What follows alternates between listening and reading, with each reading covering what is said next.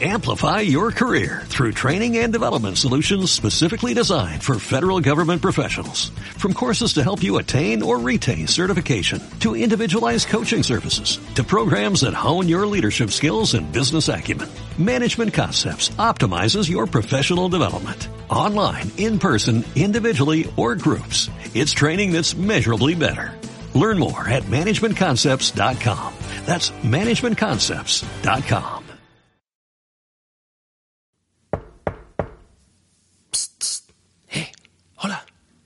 Que te despierte. Es que hay nuevo podcast de Luces Extrañas. Sí, y no te quería sobresaltar. No, no había cerrado la persiana. Me había ausentado durante un tiempo. Pero estoy aquí otra vez, al menos esta vez. Bueno, solo era eso, para que lo sepas. Venga, hasta ahora.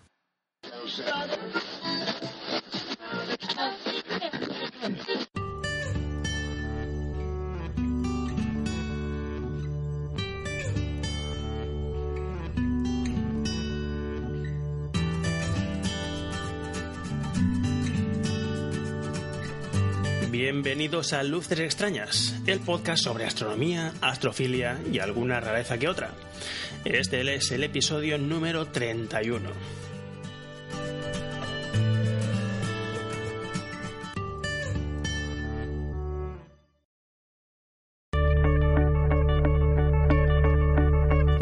De nuevo, yo soy Néstor y esto es Luces Extrañas, un podcast en el que comparto las experiencias de un aficionado a la astronomía visual a pie de telescopio. Por aquí dejo mis impresiones acerca de los objetos que se pueden observar, cómo observarlos, cuál es el mejor momento, condiciones y material, objetos que he tenido ocasión de observar recientemente, comentarios acerca del material adecuado para observar, del material no adecuado para observar y algunas indicaciones prácticas. No es un programa sobre ciencia, astrofísica o ciencias espaciales, es un podcast sobre la astronomía que tú puedes practicar cuando sales a observar con tu telescopio o tus prismáticos, en la que yo tengo algún tipo de experiencia y sobre la que puedo hablar con algún conocimiento. La astronomía observacional, la astronomía visual en definitiva. Aquí se hablará principalmente de la práctica, también del material y técnicas para observar el cielo estrellado con nuestros propios ojos, recibiendo directamente en nuestra retina los fotones que un día partieron de unos astros más o menos remotos y que ahora nos llegan a través de nuestros telescopios o prismáticos.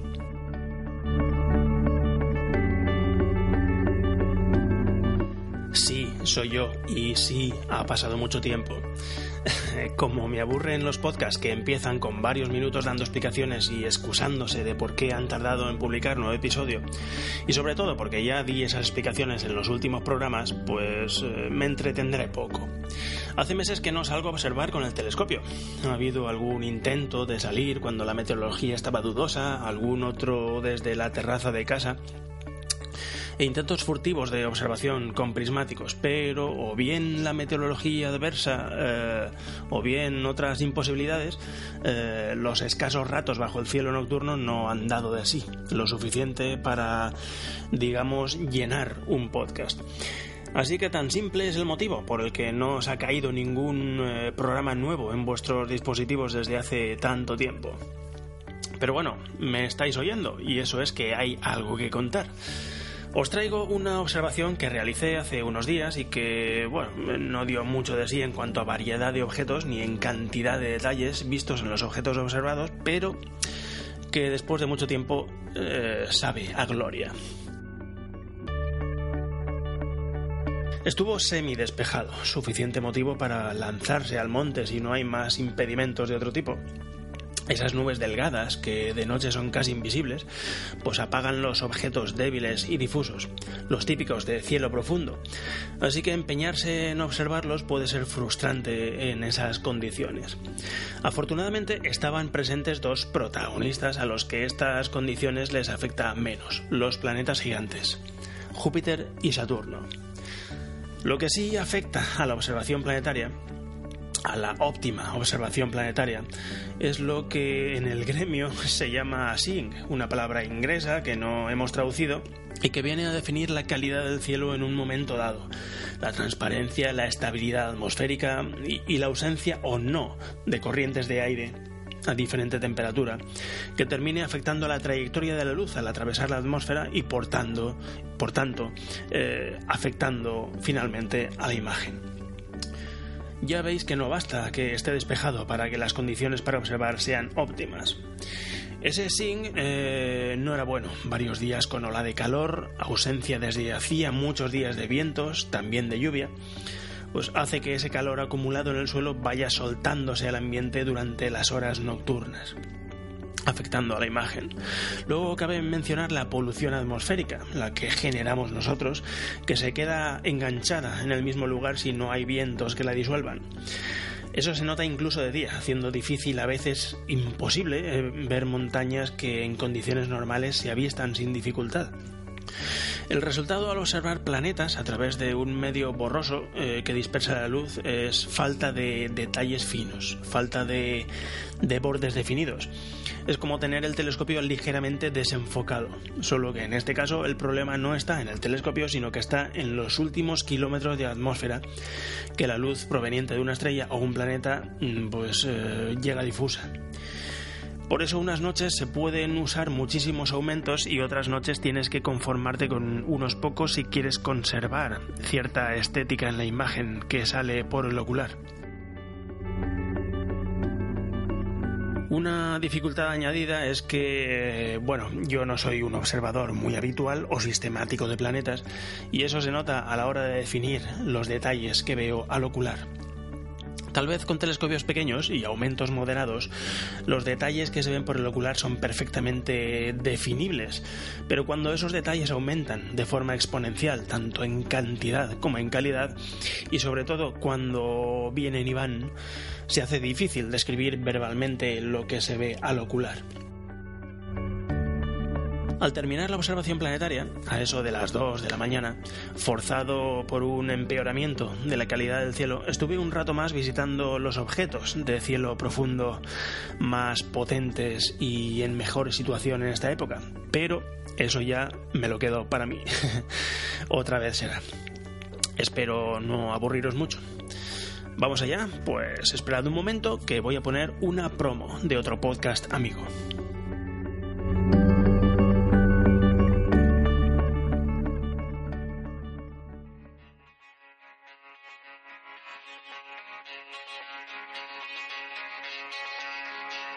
Bienvenidos, benvinguts, benvido, ongi, welcome. Yo a la tercera tertulia científica del noveno planeta. Hablaremos específicamente de la técnica estrella del momento, que es la técnica de CRISPR-Cas9. ¿Se tiene registro de los muertos ahogados por el Es más, la bacteria sabe que tiene una cosa que se llama CRISPR.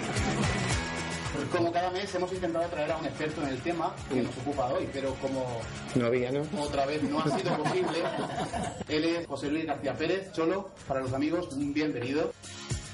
Pues no tengo ni idea, la verdad, ¿eh? Que ya tiene una edad, o sea que... Efectivamente. Sí, sí, sí. Sí, sí, pero un pedazo, ¿eh? ¿qué ocurre el alcohol a menos 130 grados? Estará muy fresquito, muy O sea, está diciendo que eres científico gracias a la fiesta. Posiblemente. Ahora entiendo lo de los premios y todo eso. Nosotros también somos uno de esos eucariotas, yo soy todo un eucariota. ¿Poco más? En el Centro Pfizer de Universidad de Granada, Junto a Andalucía de Genómica e Investigación Oncológica Genio, o como diría loco de la pradera, Genyo. el loco de la pradera. Loco de la pradera. Cuando la lees por el 5' por el 3' es lo mismo, decir por delante y por detrás es lo mismo, como Ana, como Otto. ¿sí? Me quedo con eso. Efectivamente. Ana y Otto son lo mismo por delante y por detrás. Es... No, por detrás sí, por delante no.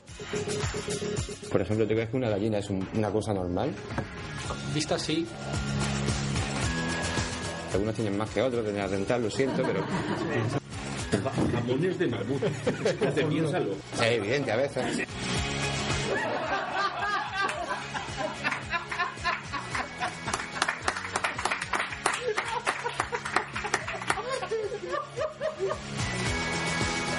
Por eso es importante venir a estos sitios, te invite quien te invite. ¿eh? Por fin ciencia en noveno planeta ya era hora. Que disfrutéis del programa.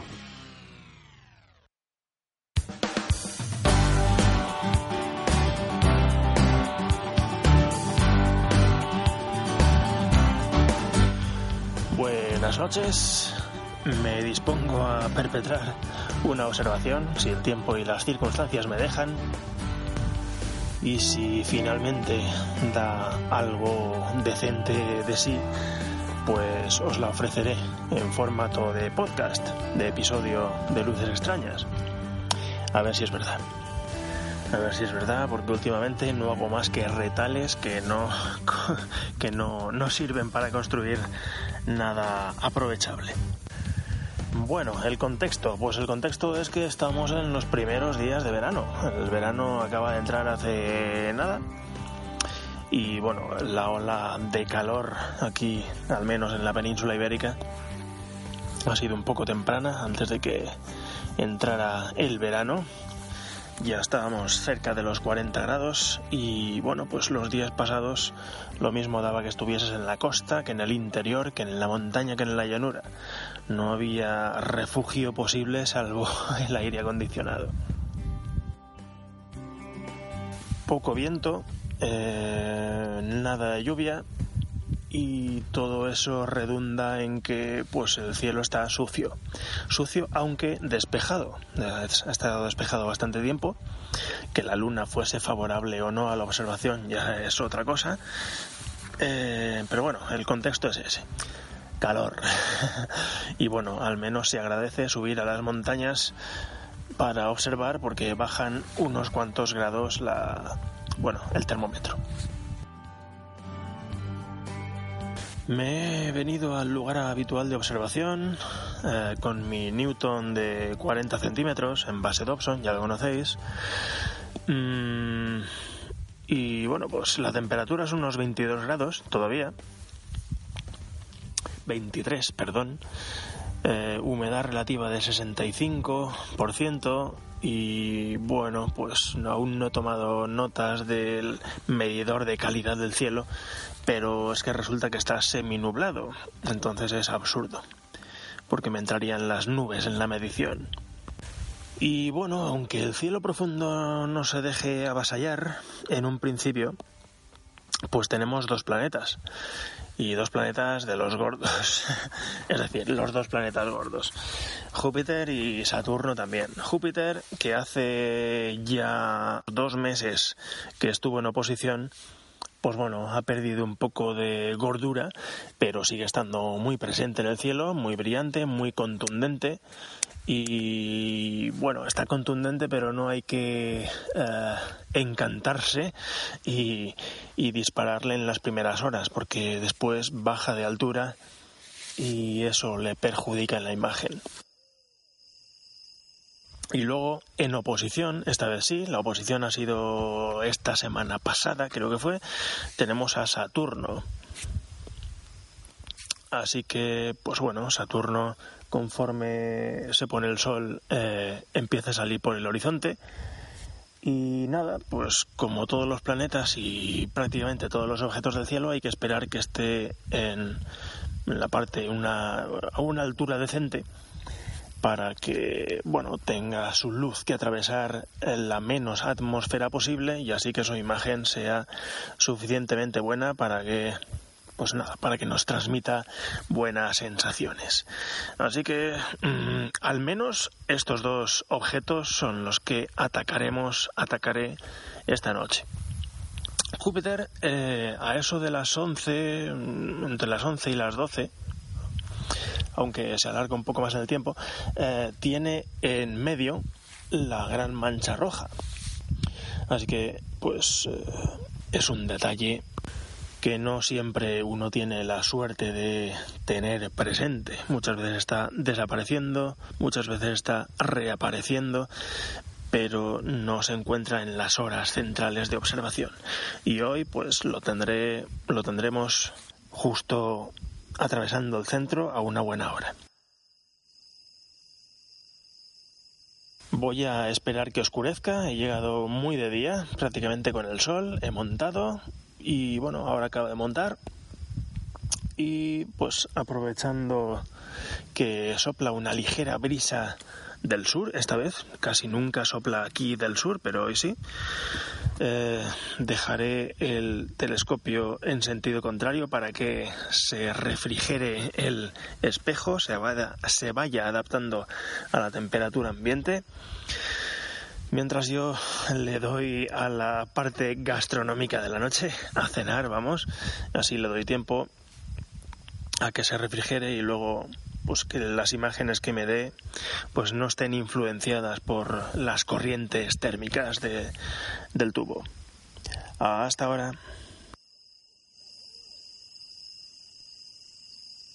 Casi las 11 de la noche ha bajado un grado la temperatura desde mi anterior eh, reporte o mensaje. Eh, nada, ya ha oscurecido, y bueno, las nubes no menguan, parece que ser que van a estar presentes, ¿no? Pero bueno, ya e-, era una cosa que se, se olía, se olía de lejos. Los huecos que hay entre nube y nube pues muestran algunas constelaciones, otras quedan ocultas. Ahora mismo pues eh, tenemos a Hércules justo encima de nuestras cabezas Tal vez le falten unos grados, pero vamos, poca cosa. Derivando y cayendo hacia el este, pues inmediatamente tenemos a la estrella Vega, la estrella más brillante del cielo de verano, que está en la constelación Constelacioncilla de la Lira. Y bueno, pues también se deja ver a estas horas el cisne a media altura entre el cenit y el horizonte este. Y bueno, aunque las nubes tienen un brillo intrínseco que, bueno, no, no, es propio, sino el que les da el reflejo de la lejana ciudad de Valencia y poblaciones cercanas, pues eh, me llama la atención la oscuridad de los trozos de cielo que, no tienen nubes, ¿no? Y entre esos huecos, pues podemos ver, pues, eh, pues las constelaciones típicas de verano, ya, porque ya estamos en verano. Al sur, mm, tal vez un poco sureste todavía, se encuentra Escorpio, con su estrella Antares ahí toda de color naranja. Diametralmente opuesto en el cielo, pues tenemos, pues eso, pues el norte, el norte con su estrella polar. En estos momentos sí que es verdad que no se ve la constelación de la Osa Menor, pero la Osa Mayor sí que está muy presente, al menos con sus estrellas principales. Y a la otra parte de la estrella polar, como siempre, pues en estos momentos no la podemos ver, pero por supuesto eh, siempre está Casiopea, así que cuando las nubes se mueven un poco aparecerá su reconocible figura y tal vez ataque, ataquemos algún objeto de los que alberga. Y bueno, es el contexto del cielo hoy, el contexto del cielo en esta época del año. Y bueno, hoy yo iría a por, en principio, los objetos más potentes, que son los planetas. Y eh, empezaremos por Júpiter, porque Júpiter, como he, creo que he dicho al empezar, hace ya unos eh, dos meses que tuvo la oposición, entonces ya está decayendo semana a semana, mes tras mes, hacia el oeste. Y no hay que despistarse porque si no va perdiendo altura en vez de ganarla y la imagen se va degradando poco a poco. Así que vamos a por ello porque tiene cosas que ofrecer Júpiter. A ver si el cielo hoy se deja.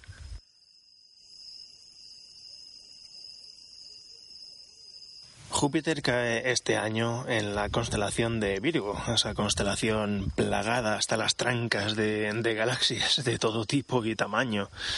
Y vamos, eh, está superpoblada de racimos de galaxias.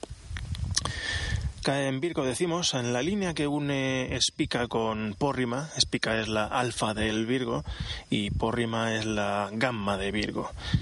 Eh, está en esa línea, pero mucho más cerca de Pórrima que de Espica, ¿vale? De todos modos, un vistazo al cielo a simple vista y el fogonazo de Júpiter es espectacular y no tiene rival y por tanto no hay eh, pérdida. Pero vamos a un poco decir la situación en la galaxia en la que está. Y vamos, está en el cuadrilátero central de Virgo. Ahí tenemos a Júpiter esta temporada. Y bueno, lo tendremos hasta que el verano eh, se acabe, aunque, como he dicho, perdiendo altura. Colimado el telescopio, alineado los buscadores, eh, apunto sin ningún problema a Júpiter. A veces lo atraviesa una nube. Tiene cierta tolerancia a las nubes delgadas, con las gordas por supuesto no puede, pero bueno, no hay tanta densidad de nubes como para impedir una cómoda observación del planeta. El SINC, como avisaba con esto de que ha estado muchos días el cielo despejado, sin viento de ningún tipo, pues está sucio, eh, no es no está el cielo muy transparente. eh, eh, bueno, pues eso, el SINC, lo que llamamos SINC, que son las condiciones de visualización, no son de 10, pero vamos, Júpiter es un astro tan potente que que vamos, vale la pena verlo incluso en condiciones mediocres. Y bueno, como las condiciones del cielo varían de un minuto a otro, de un instante a otro, de un segundo a otro, vale la pena eh, dedicarle minutos con el ojo puesto en el ocular porque a veces se calma la imagen y pues, produce momentos eh, de claridad prístina, de, de- de calidad de la imagen superlativa, por decirlo así, que muestra detalles en ese 10% del tiempo que el otro 90% del tiempo eh, no muestra. Es todo borrosidades, eh, bordes mm, difusos, moviéndose. Pues hay momentos mágicos que la imagen se estabiliza y, bueno, pues el planeta muestra muchos detalles. Tenemos al planeta con unos eh, un diámetro de 38 segundos de arco. Esto no es que vayamos a hacernos una idea de cuánto es, sino simplemente que en la oposición estuvo a unos 44 y vamos, para, para un poco de referencia de lo que ha adelgazado en la oposición, eh, desde la oposición hasta ahora, pues esos 44 hasta 38 segundos de arco. Ahora casi las 11 de la noche está a una altura de 36, 37 prácticamente grados, que es una altura intermedia. Lo he abordado nada más empezar con 83 aumentos, pero enseguida ha quedado patente eh, que hacía falta mucho más. Sin embargo, a estos aumentos ya se veía eh, el detalle de la mancha roja, de la gran mancha roja. No apreciaba yo el color en eh, ese primer eh, vistazo, el color ocre general del planeta y más oscuro en las bandas ecuatoriales sí que se veía un color claro sin necesidad de imaginárselo la estrella, uy, la estrella no, la, la gran mancha roja atravesando el meridiano del planeta a las 11, 11, no sé, si a las 11 en punto será cuando lo atraviese. Esto era pues unos minutos antes de las 11.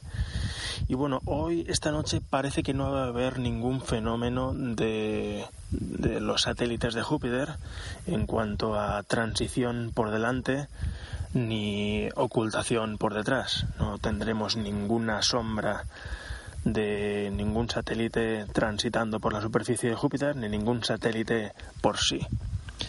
Al menos hasta altas horas. Pero vamos, están los satélites muy alejados como para que seamos testigos esta noche de algún fenómeno de estos. Tenemos a Europa en un lado, y tenemos a eh, Calisto, Io y Ganímedes en el otro. Yo y Ganímedes están bastante juntitos, no se van a ocultar el uno al otro, pero bueno, pues eh, Calisto es el más lejano de los cuatro satélites galileanos que hay en, en estos momentos en la imagen. Io, Ganímedes y por el otro lado Europa son más cercanos, pero vamos, están lo suficientemente lejanos como para que esta noche no vaya a ocurrir ningún fenómeno de estos. Aplico enseguida 165 aumentos, es el doble de lo que tenía. Eso sí consigue poniendo la Barlow mm, por dos. Y bueno, la cosa ya crece, por supuesto. El planeta aumenta en escala de imagen. Se hace patente que los bordes no son muy definidos, pero como he dicho antes, pues hay momentos en los que se estabiliza la atmósfera y muestra un detalle muy fino.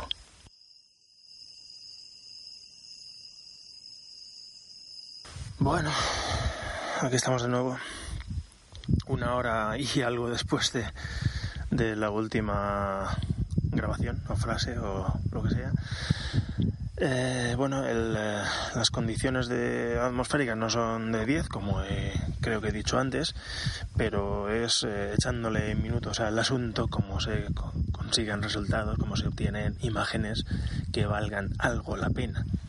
Eso es echando minutos, echando pues tiempo al ocular buscando esos momentos que decíamos de estabilidad atmosférica instantánea en, el que, en los que pues, el planeta muestra todos esos detalles que no muestran la inmensa mayoría del tiempo. 271 aumentos es lo que he terminado aplicando, es el aumento con el que me he quedado todo el rato hoy no, no cuento con más, puedo poner el doble, pero no puedo quedarme en un aumento un poco superior. Hoy no he traído el cabezal binocular, que es muy bueno para, para observación planetaria. Pero bueno, tampoco creo que me hubiese aportado un, eh, mucho más. Gran mancha roja gran mancha roja transitando por el medio del planeta. Eso es que eh, no tenía ningún tipo de lateralidad hacia nosotros, ¿no? Em, estaba en su mejor momento, cruzando el planeta por, por el meridiano. Eh, se le aprecia muy claramente el color, ese color naranja. La zona ecuatorial que divide las, eh, las dos bandas nubosas más evidentes, pues estaba limpia e inmaculada. Luego estaba la banda o cinturón ecuatorial norte y el cinturón ecuatorial sur, el que es tocado por la gran mancha roja. Y bueno, es que siempre eh, me he deslizado un poco de puntillas en las explicaciones sobre observaciones planetarias porque todos son impresiones, todos son wow, eh, todo es que bien se ve, qué bonito, que no sé qué, pero es que es muy difícil ponerse aquí y explicar lo que uno ve, porque por muy espectacular que sea, no deja de ser siempre eh, la cantidad de detalles que el cielo es capaz de mostrarte esa noche. Y hoy igual, hoy aunque no es ni de lejos una de las mejores noches de observación planetaria, pues hoy eh, estoy disfrutando yo de esos pequeños detalles que surgen de vez en cuando, tanto en el cinturón ecuatorial norte como en el sur, como en las zonas intermedias, como en las zonas fronterizas. El telescopio a medio gas, no con los aumentos ni en visión estereoscópica, pero da un color potente. Mm, los bordes del planeta, que son pues el diagnóstico de la calidad y la finura de los, de los detalles a mostrar, pues no es todo lo definido que, que cabría desear, pero el color es potente. Pese a esa borrosidad, el contraste también es potente es lo suficientemente potente como para captar eh, detalles y de forma continua detalles muy finos. Y bueno, quien no haya observado por un Newton de 30 en adelante, pues eh, eh, es que es decirle que los colores en el planeta son ya evidentes, uno no se los tiene que imaginar. Los eh, telescopios refractores, que son los que siempre ha habido un aforismo que dice que los telescopios refractores son específicos para observar planetas, pues eh, difiere totalmente. para observar planetas, eh, lo mejor es el telescopio más gordo por el que puedas mirar. Los planetas tienen colores y cuanto cuanta más luz sea capaz de captar ese telescopio, más colores te mostrará. Los colores se harán más evidentes y hoy pues pues no es una excepción. Sí que es verdad que los grandes diámetros traen, traen otros problemas como captación excesiva a veces de las turbulencias atmosféricas, pero claro, dónde va a parar una imagen en blanco y negro anémica de un refractor pequeño, un refractor de 100 o un refractor de 120, lo que me quieras poner, a una paellera de 40 centímetros, captando luz por todas partes. Pues aunque cueste encontrar esos momentos de calma mágicos de los que hablábamos antes, cuando aparecen, y aparecen si tienes la suficiente paciencia, pues eh, los detalles que, que salen en ese momento son capaces pues hacerte olvidar todo el tiempo que has estado esperando. Esos momentos de quietud convierten la imagen en una bueno, en, un placer estético que aunque es efímero pues eh, compensa con creces. La gran mancha roja pues eh, no voy a decir que es ocre, ocre son las bandas ecuatoriales, la gran mancha roja, pues eh, naranja butano tampoco es, pero es un rosa anaranjado o naranja rosáceo pálido. Luego hay unos remolinos, unos festones que tienen tonalidad así eh, gris, translúcida, que es en las regiones fronterizas las regiones fronterizas entre eh, la zona ecuatorial y los eh, cinturones ecuatoriales o entre los cinturones ecuatoriales y las bandas siguientes, más al norte o más al sur. Hay unos remolinos que se oscurecen tanto que a veces te hacen dudar de que sea eh, un satélite o una sombra de un satélite, porque está el abigarramiento o, o el oscurecimiento de ese remolino eh, marrón en territorio blanco que crees que es un, una sombra redonda de un satélite. Y eso también ocurre en las zonas, eh, en las zonas, bueno, lo que se llaman las zonas. Las zonas son las partes intermedias, las zonas claras que hay intermedias entre los cinturones ocres y suelen ser blancas, pero estas también en los momentos de calma ves cómo están atravesadas por, ah, por, por, velos, por ah, remolinos, por, cirros o, lo que sea. De, aquí son mayormente más oscuros eh, sin color, son, son como eh, filamentos grisáceos que se arremolinan o se retuercen. Y bueno, ¿qué contar? Para no poneros más los dientes largos, es que tampoco sé mm, definir de forma objetiva eh, lo que veo, porque también es un ir y venir de detalles que pues nada, es, un ir y venir intermitente de, de, detalles que a veces los ves, cuando los quieres ver mejor desaparecen o se emborronan. Eh, entonces, pues nada, esto es la observación eh, planetaria con un SING variable. Este año no he podido observar muy bien Júpiter. Bueno, no he podido observar ni Júpiter ni nada porque ha sido el peor año de observación desde que recuerdo. Pero eso, que no he podido observar Júpiter. El año pasado disfruté Júpiter muchísimo, lo observé mucho y lo observé muy bien y en noches muy buenas y también en visión estereoscópica con los dos ojos.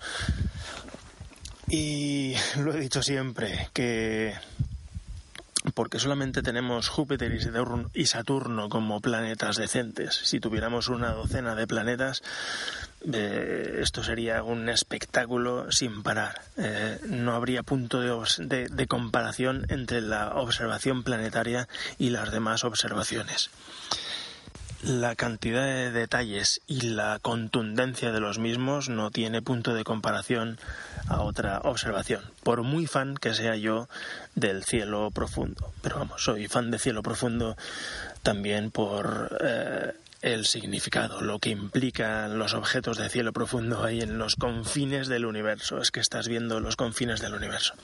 Esto es otra cosa. Estás viendo un vecino de tu propio sistema solar, un planeta el planeta más gigante de nuestra familia de planetas. Este planeta que tiene un diámetro 11 veces superior a la Tierra. Y bueno, es que lo tenemos ahí todos los años, una larga temporada y que bueno, yo tengo la esperanza de acercarme otro rato durante los próximos días o las próximas semanas para poder disfrutar de él. Porque los planetas, como os he dicho más de una vez, también son un poco inmunes a la presencia de la Luna. Se pueden disfrutar en cualquier momento. Y bueno, voy a seguir observando un poco Júpiter hasta que caiga, mientras doy tiempo de que Saturno levante un poco el vuelo y gane altura. Hasta ahora.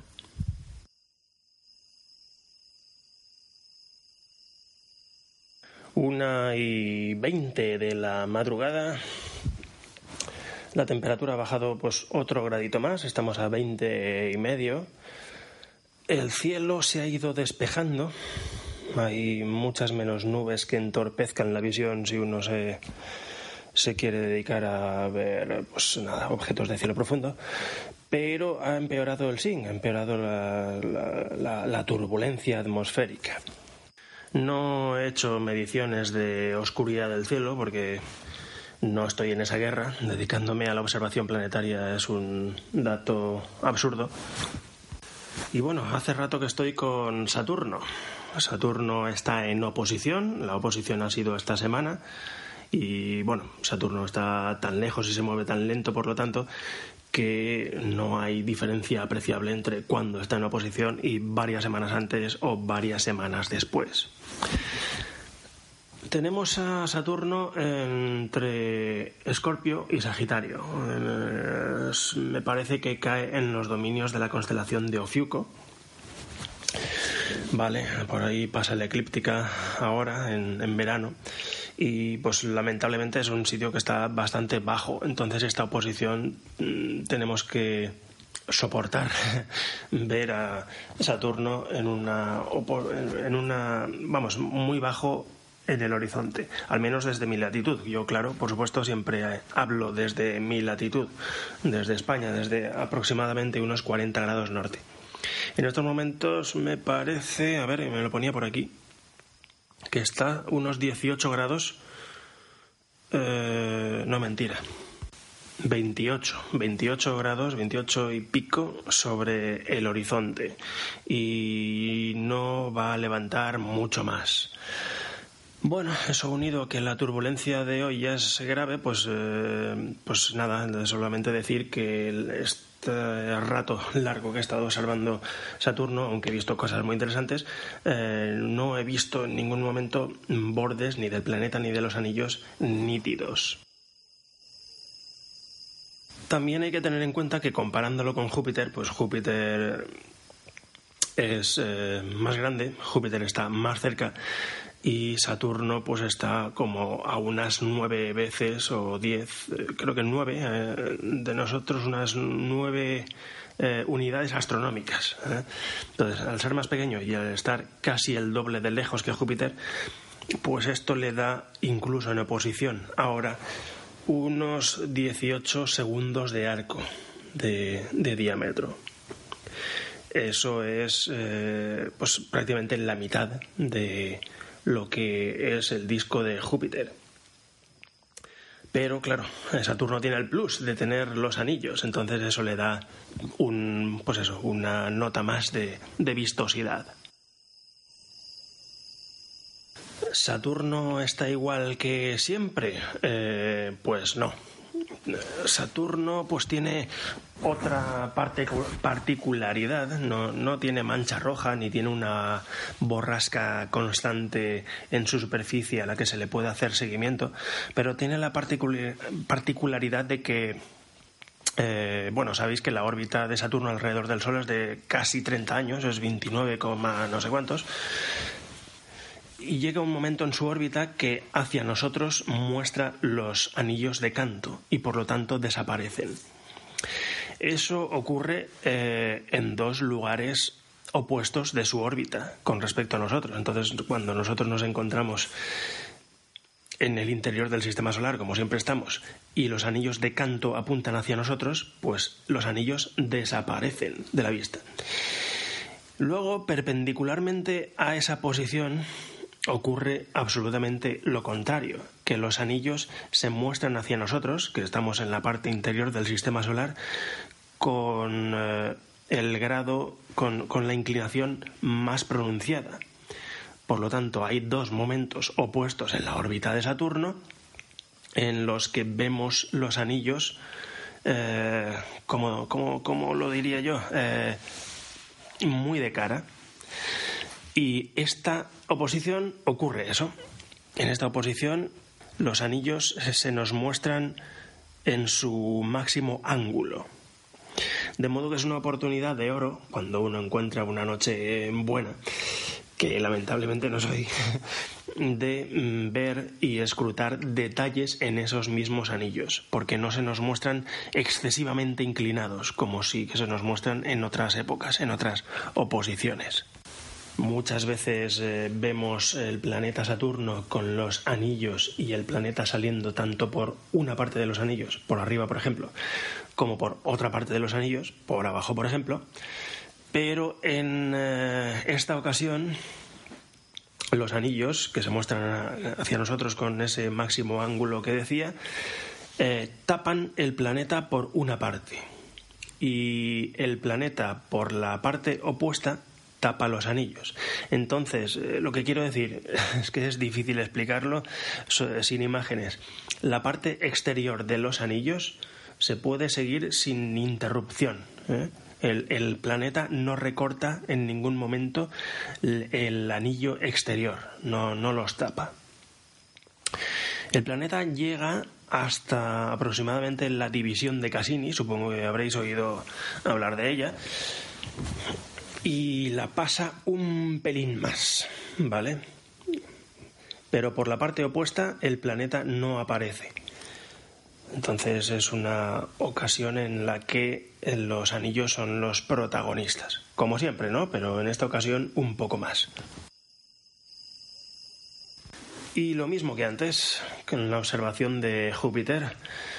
271 aumentos, He probado menos, he probado los aumentos intermedios, pero vamos, no hay color.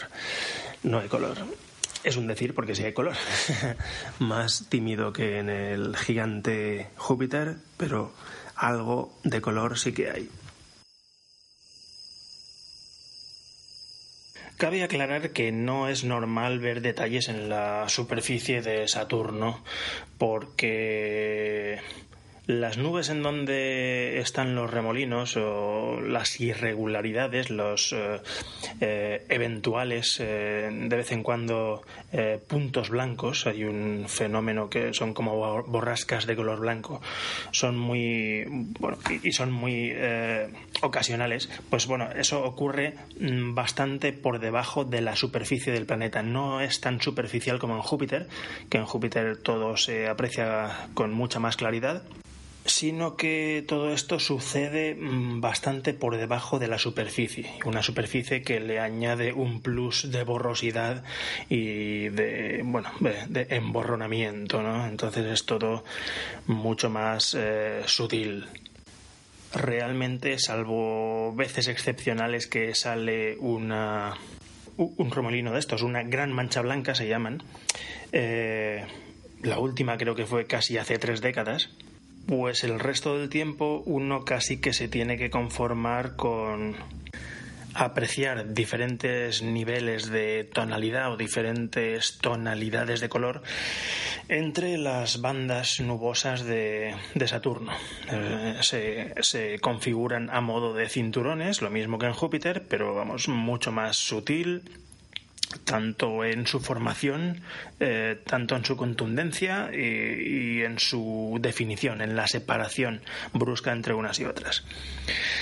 Eh, es un planeta amarillo y con apertura ese amarillo puede tener tonalidades eh, eh, marrones ocres mezclado con algo vagamente parecido al azul grisáceo o gris verdoso.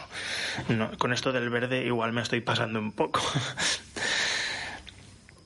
El verde no sería eh, gris azulado o azul grisáceo.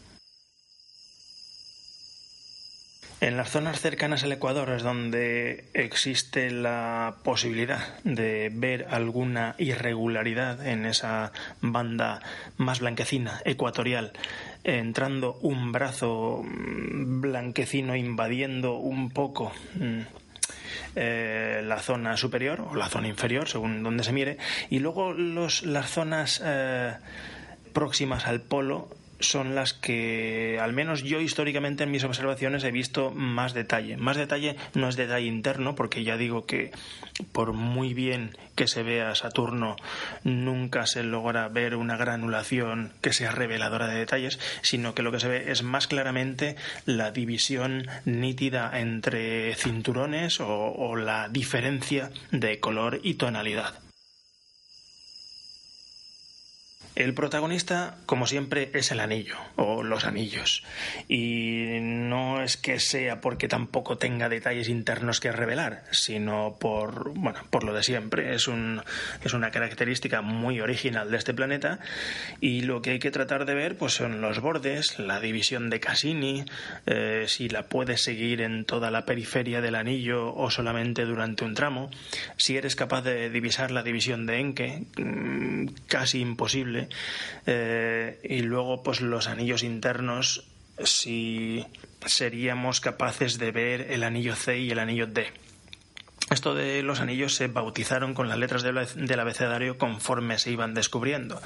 Entonces, si tomamos como referencia eh, la división de Cassini, el anillo exterior a esa división es el anillo A, luego el anillo claro que hay de la división de Cassini hacia adentro es el anillo B, y luego hay un anillo ya fantasmagóricamente gris oscuro que se llama C, y por dentro de este un anillo D, que pues es muy ya difícil de ver. Luego el abecedario sigue, pero ya no es hacia adentro, sino hacia afuera. Y esto ya es una cosa más eh, de la fotografía y de las tomas de las ondas que han ido para allá que realmente eh, de la imagen que puede dar un telescopio. Hoy, como os he dicho, la nitidez de la imagen no da excesivamente de sí. Los bordes tanto del anillo como del planeta no logro, eh, no logro enfocar el telescopio para que me salgan nítidos y esto no es problema del telescopio sino debido a la atmósfera. Bueno, ya os lo he dicho 20 veces hoy. Bueno, aún así se pueden ver eh, eh, detalles. Detalles, otra vez repito, que no son detalles internos, sino como surcos eh, en, en, los anillos. Esto, bueno, esto de los surcos habría que interpretarlo como diferentes tonalidades de color dentro de un mismo anillo.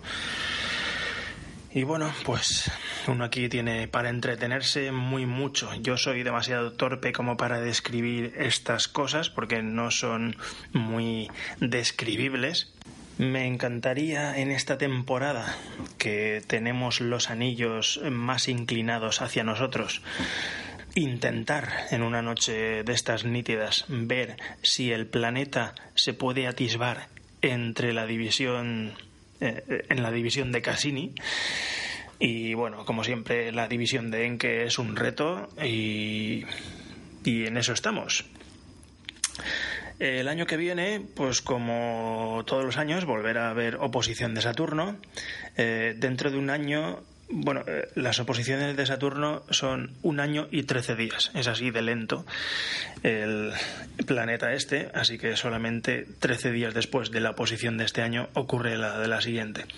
Es decir, no estará en una posición mm, más favorable, estará, si no está en esta constelación, estará pues a dos dedos de aquí. Eh, entonces era un poco una repetición de esta. Eh, empezarán otra vez los anillos a inclinarse hasta que dentro de siete años o una cosa así vuelvan a estar en esa posición que decía antes de canto. Un momento memorable también porque solamente ocurre en dos momentos de esa órbita de casi 30 años. Y bueno, pues voy a contemplar un rato más Saturno, si el viento me deja pero no os voy a contar nada más. Más tarde haré un repaso a los objetos de cielo profundo más eh, potentes que hay y, y que me sé de memoria y que hace pues prácticamente desde el verano pasado que no veo. Bueno, sería una exageración. Y bueno, pues hasta la próxima observación. Buenos cielos si tenéis la suerte de poder salir. Hasta luego.